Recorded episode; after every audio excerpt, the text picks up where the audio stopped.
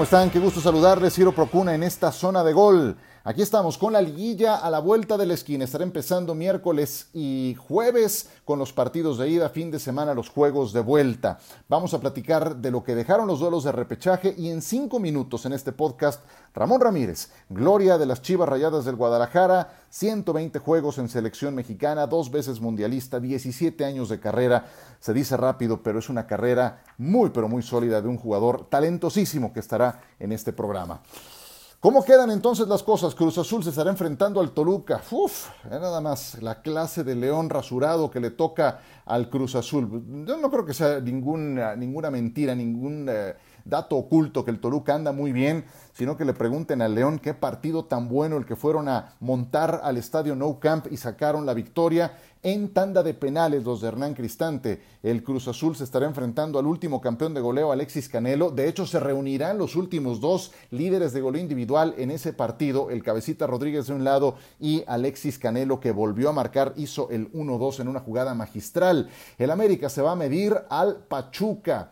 La ida el jueves, la vuelta el domingo. Los de Solari contra los Tuzos que vienen de hacerle cuatro goles al Guadalajara y ganarle con autoridad, dando la voltereta en el marcador. El Puebla, la gran revelación del torneo contra otro equipo sorpresivo, el Atlas. Si me dicen en enero que o Puebla o Atlas iba a ser semifinalista, honestamente no me lo hubiera imaginado.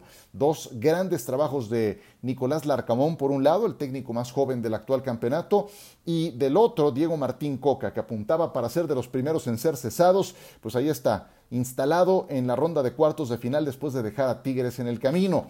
Y Monterrey de Javier Aguirre contra Santos Laguna, que le ganó con claridad, sin piedad, cinco goles a cero a Gallos Blancos. ¿Qué me deja este repechaje? Pues me deja a un, eh, un arranque bastante lento, debo decirlo. No, no cumplió con las expectativas el partido entre Atlas y Tigres. Gana con justicia el Atlas, sí, fue, intenso el partido, lo que ustedes me digan. Atlas termina ganándole a unos Tigres que jamás prendieron en este torneo.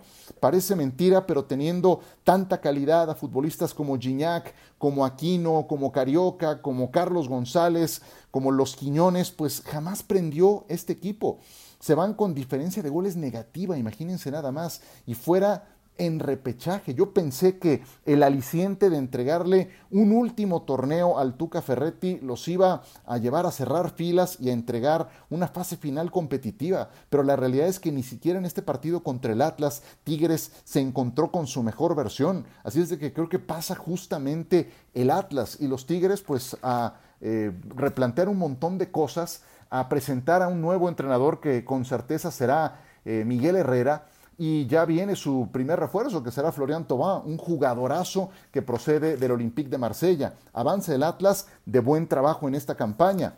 Vamos a eh, platicar de las Chivas en el siguiente bloque con Ramón Ramírez que estará con nosotros en tres minutos más.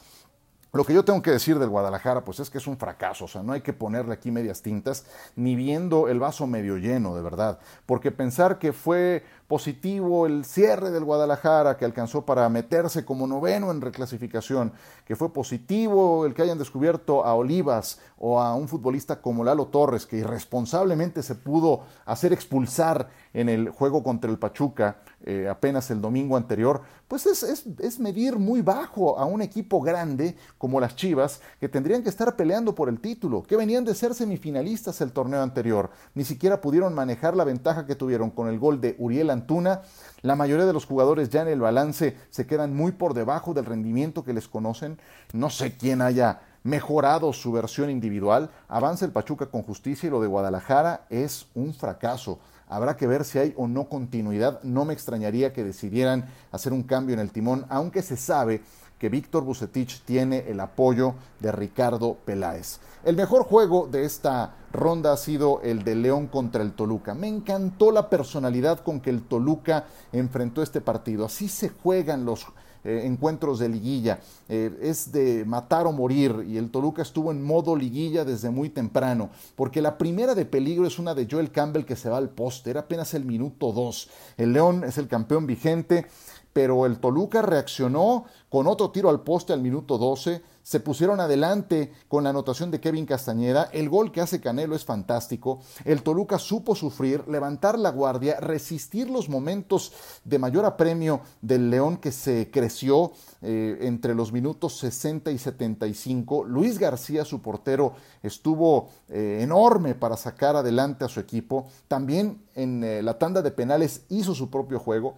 Y me da mucha pena que se quede fuera el León de Nacho Ambriz de esta manera, sin poder contar con sus dos mejores futbolistas, que son Navarro, por la lesión que sufrió en la recta final del torneo, y sin Luis Montes, por mucho su hombre más creativo, el que había sido más valioso en los últimos dos años. Así termina el ciclo de Nacho Ambriz con el León, no le va a faltar trabajo, aunque en este momento las sillas más grandes que la del León están ocupadas, pero estoy seguro que Ambriz tendrá trabajo eh, más temprano que tarde. Avanza el Toruca de manera justa y entonces se va a enfrentar al Cruz Azul. Ese sí que va a estar bravo. Y Santos, pues también para tenerlo muy en cuenta, van contra el Monterrey. Un duelo regional con mucha calidad en las filas de los dos equipos. Favoritos para pasar, creo que aquí va a estar muy pero muy cerrado, pero voy con los cuatro primeros. Voy con Cruz Azul, voy con América, voy con Puebla y voy también con Rayados de Monterrey. En un instante, Ramón Ramírez en estos micrófonos, hablamos de Chivas, hablamos del Tuca Ferretti, hablamos de Santos Laguna, de selección mexicana. No se vayan, zona de gol continúa.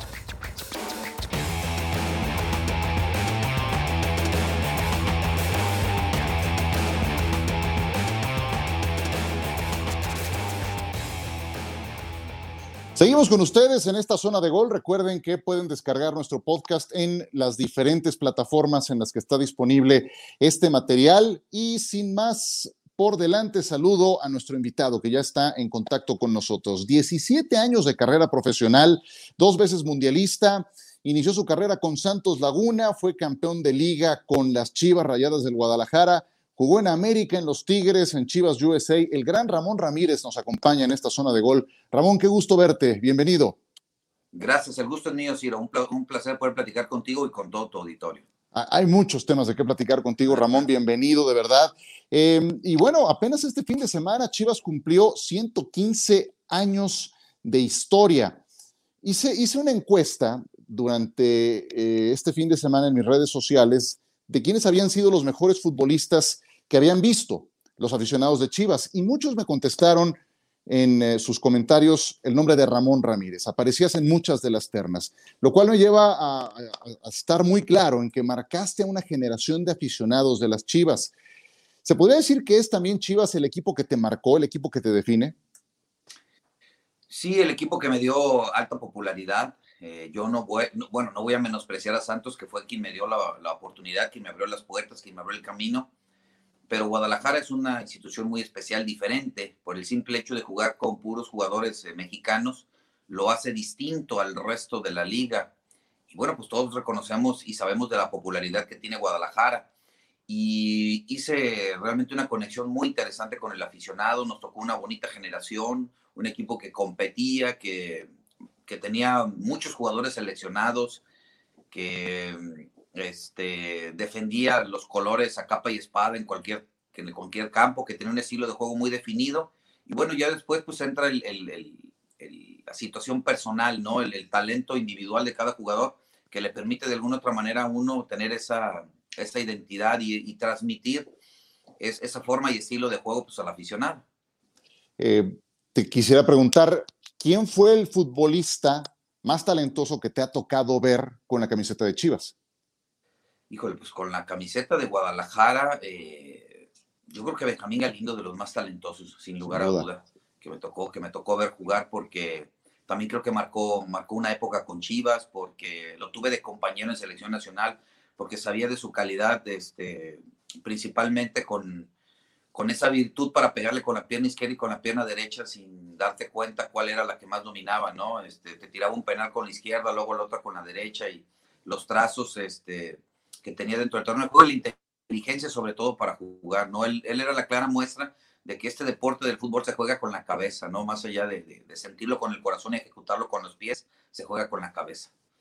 Sí, pues es otro que también aparece en, las respuestas que te digo que, hice en este ejercicio del fin de semana. Eh, tanto Benjamín como tú marcaron a esta generación de, gente de las Chivas. Eh, Guadalajara, hablemos un poco de su actualidad. Hace cinco meses, Ramón fue semifinalista y ahora se van en repechaje. ¿Cuál dirías que es la realidad de las Chivas? Pues mira, se llegó a semifinales por circunstancias muy, muy particulares, por esfuerzos individuales eh, que en el momento oportuno eh, le dieron a Guadalajara la posibilidad de estar en, semifinales y de tener un, torneo decoroso, pero la realidad es que a Guadalajara en los últimos torneos, en los últimos años, le ha costado precisamente eh, apegarse a, su filosofía de juego. Chivas históricamente es un equipo que propone, que ataca, que toma la iniciativa, que no espera a ver qué hace el rival, que juega de tú a tú, insisto, tanto de local como de visitante me parece que este Guadalajara por momentos y a ratos, a grandes ratos, esa es la verdad, se le olvida que ese es su fútbol y, le cede la iniciativa al contrario y ese no es Chivas, ese no es el Chivas que a mí me enseñaron, a pesar de no haber sido de, cuna rojiblanca, pues es el, es el estilo que a mí me dijeron que tenía que jugar este equipo, ¿no? Y, desconozco a Guadalajara cuando viene y, se espera medio campo, cuando contraataca con dos o tres jugadores, cuando se espera que le metan un gol para poder entonces sí atacar y forzar la máquina. Ese para mí no es Chivas. Descríbeme la responsabilidad que implica vestir la camiseta de las Chivas y si crees que el eh, grupo de jugadores actual lo entiende, lo aquilata en toda su dimensión. Pues la responsabilidad que tiene Guadalajara, insisto, es de ser un equipo que juega con puros mexicanos y es demostrarle al resto de que no necesita de jugadores extranjeros para ser competitivo. Tiene la, también la obligación de, de ser un equipo que llene el gusto de, muchos aficionados, que su estilo de juego sea también atractivo y propositivo, valga la redundancia. Y este grupo de jugadores, como todos los que pasamos por Chivas, creo que sí lo entendemos, pero es muy fácil el jugador eh, dentro del torneo de juego se llegue a confundir. Si hoy con los torneos cortos el, el, comienzo, el inicio no es el correcto, parece que ya este, cuesta mucho trabajo después retomar el camino. Insisto, Guadalajara se ve bien cuando va adelante en el marcador. Me extrañó de ayer porque Guadalajara se ve muy bien cuando, cuando anota el primer gol y sabe después este, sobrellevar el partido. Pero la gran mayoría de los encuentros en que Chivas se ve en desventaja, es muy difícil que revierta. Y te digo, y esa es una de las responsabilidades que, que tiene esa institución, el saber que los, los jugadores que portan esa, esa, camiseta puedan remontarse ante la adversidad y, sacar partidos que muchas veces este, te llevan a, a, ir en contra, ¿no? Contracorriente.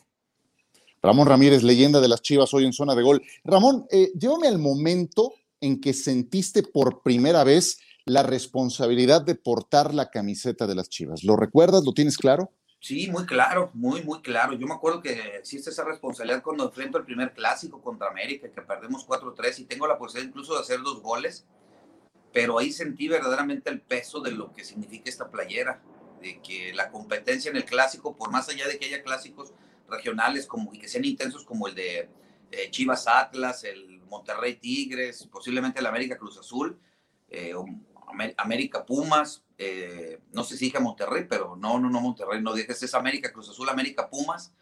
el clásico nacional se roba las, las cámaras y ahí me di cuenta yo de, de la popularidad y de lo que significaba la responsabilidad de vestir esta playera. ¿Has vuelto, Ramón, a tener un momento más incómodo como el día en que te presentaron con el América? en mi carrera como futbolista, no, muy difícil. Yo creo que fueron de los, de los tragos amargos más complicados porque yo sentía que ya había logrado una identidad con la gente de Chivas, porque yo sentí en ese momento incluso que mi carrera eh, iba a finalizar precisamente con este equipo, que ahí iba yo este, a terminar. Y nunca me imaginé, y, insisto, no es Ramón Ramírez, es el hecho de que un jugador no, no pase directamente de una institución a otra y sobre todo que se le pida su parecer. Creo que en ese momento el jugador este, tenía poca voz y voto. Hoy los jugadores de a poco han ido ganando eso, pero si un jugador no está de acuerdo, no tiene por qué decir una playera que no le gusta. ¿Cómo lo fuiste asimilando en su momento? Bueno, pues lo fui asimilando porque pues también eh, uno tiene que ser profesional y porque también reconoce uno en América uno de los equipos más populares junto con Chivas y que tampoco es fácil llegar a, esa institución, ¿no? Entonces, para mí también se convirtió en un halago que América haya solicitado su acérrimo rival que, que, un jugador ya identificado con los colores de Chivas, jugar en el América, ¿no? Y después, eh, yo solamente estuve seis meses, pero para mucha gente que no lo sabe, yo después quería seguir en Chivas, no quería demostrar, en América, perdón, yo quería demostrar que sí tenía la capacidad para estar en este equipo, ¿no? Ese es un gran enfoque que, te lleva a encontrarle la parte positiva a una situación de ese tipo. Hay, muchos temas, Ramón, pero justo hoy coincide en que oficialmente Ricardo Ferretti deja de ser técnico de los Tigres. Y ese título de liga que ganaste con las Chivas fue justamente con el Tuca de director técnico. ¿Qué opinas de su salida de Tigres? ¿Sientes que la institución está cometiendo algún error o está tomando la decisión correcta? Mira, este, yo siento que el, que tal vez este ciclo de, Tigres en general, cuerpo técnico, jugadores, estaba eh, llegando a su final.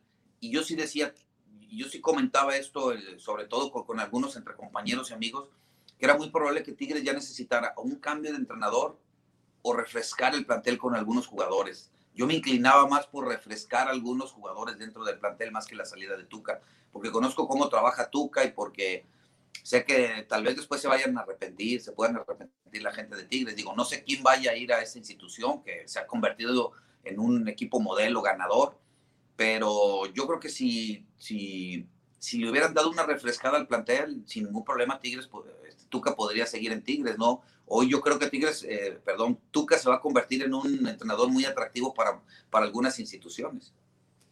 Llévame alguna situación que hayas tenido con Ferretti, algún momento que guardes en tu mente. ¿Qué tan importante fue para tu desarrollo como futbolista? Muchísimo.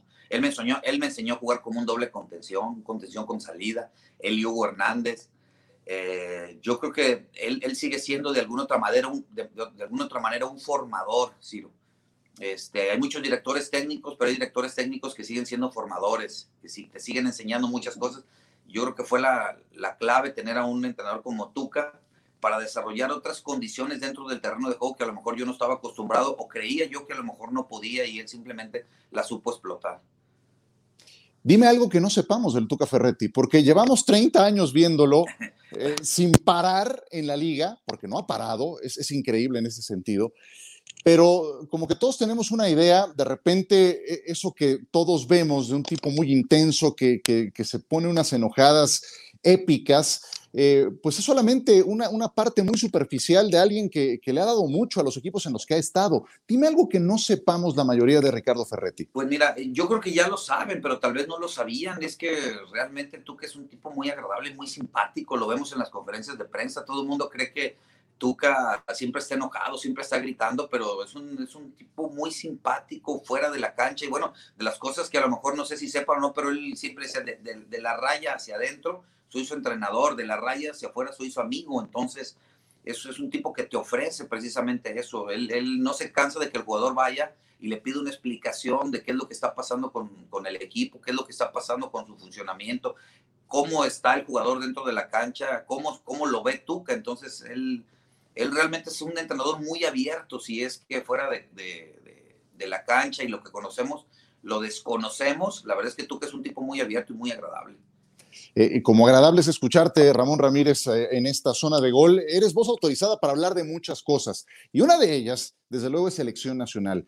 Fueron más de 120 partidos con la camiseta de México, dos Copas del Mundo, eh, Copa Oro, Copa Libertadores, de lo que te voy a preguntar en un instante. Pero te quisiera preguntar por el ciclo actual de Gerardo Martino. ¿Qué es lo que más te gusta y si hay algo que no te guste de lo que has visto hasta ahora del trabajo del argentino? Bueno, a mí, a mí me ha gustado eh, de Tata Martino, que es un tipo muy abierto, eh, muy sincero en su, en, su, en su trabajo y en sus declaraciones creo que le viene bien al, fútbol y al futbolista mexicano tener un tipo así que con la experiencia que ha tenido tanto en selección nacional como en el Barcelona, por ejemplo, que ya lo dirigió, pues seguramente este, este vestidor será menos eh, difícil de controlar. Y creo que con la prensa eh, es muy conciliador, eh, tiene muy buena comunicación con, con, la mayoría de ustedes. Dentro de la cancha creo que hay, ha entendido muy bien ese, esa generación de futbolistas que en este momento puede ser la base y al mismo tiempo pues sigue explorando algunas otras posibilidades. Yo sigo pensando que el Tata Martino tiene una camada muy, pero muy, muy este, buena de jugadores que pueden dar la campanada en la próxima Copa del Mundo. Y, este, y yo espero que todos estos torneos que se atraviesan previo a eso, incluyendo la, la eliminatoria sean precisamente el parteaguas para que pueda encontrar los jugadores ideales, ¿no? empezando por el 11 y después los, los que terminarán definiendo también. Usaste la palabra explorar y eso me lleva a la siguiente pregunta, que tiene también que ver con selección nacional, porque fuiste eh, parte de aquel primer grupo de exploradores que asistió por primera vez a una Copa América en 1993 con un gran resultado llegando hasta la final. ¿Qué tanta falta le hace al fútbol mexicano eh, seguir teniendo el rosa internacional de la Copa América? Muchísimo, tanto Copa América como Copa Libertadores. Creo que fueron torneos que catapultaron al futbolista mexicano, le sacudieron muchos complejos de inferioridad, incluyendo un servidor.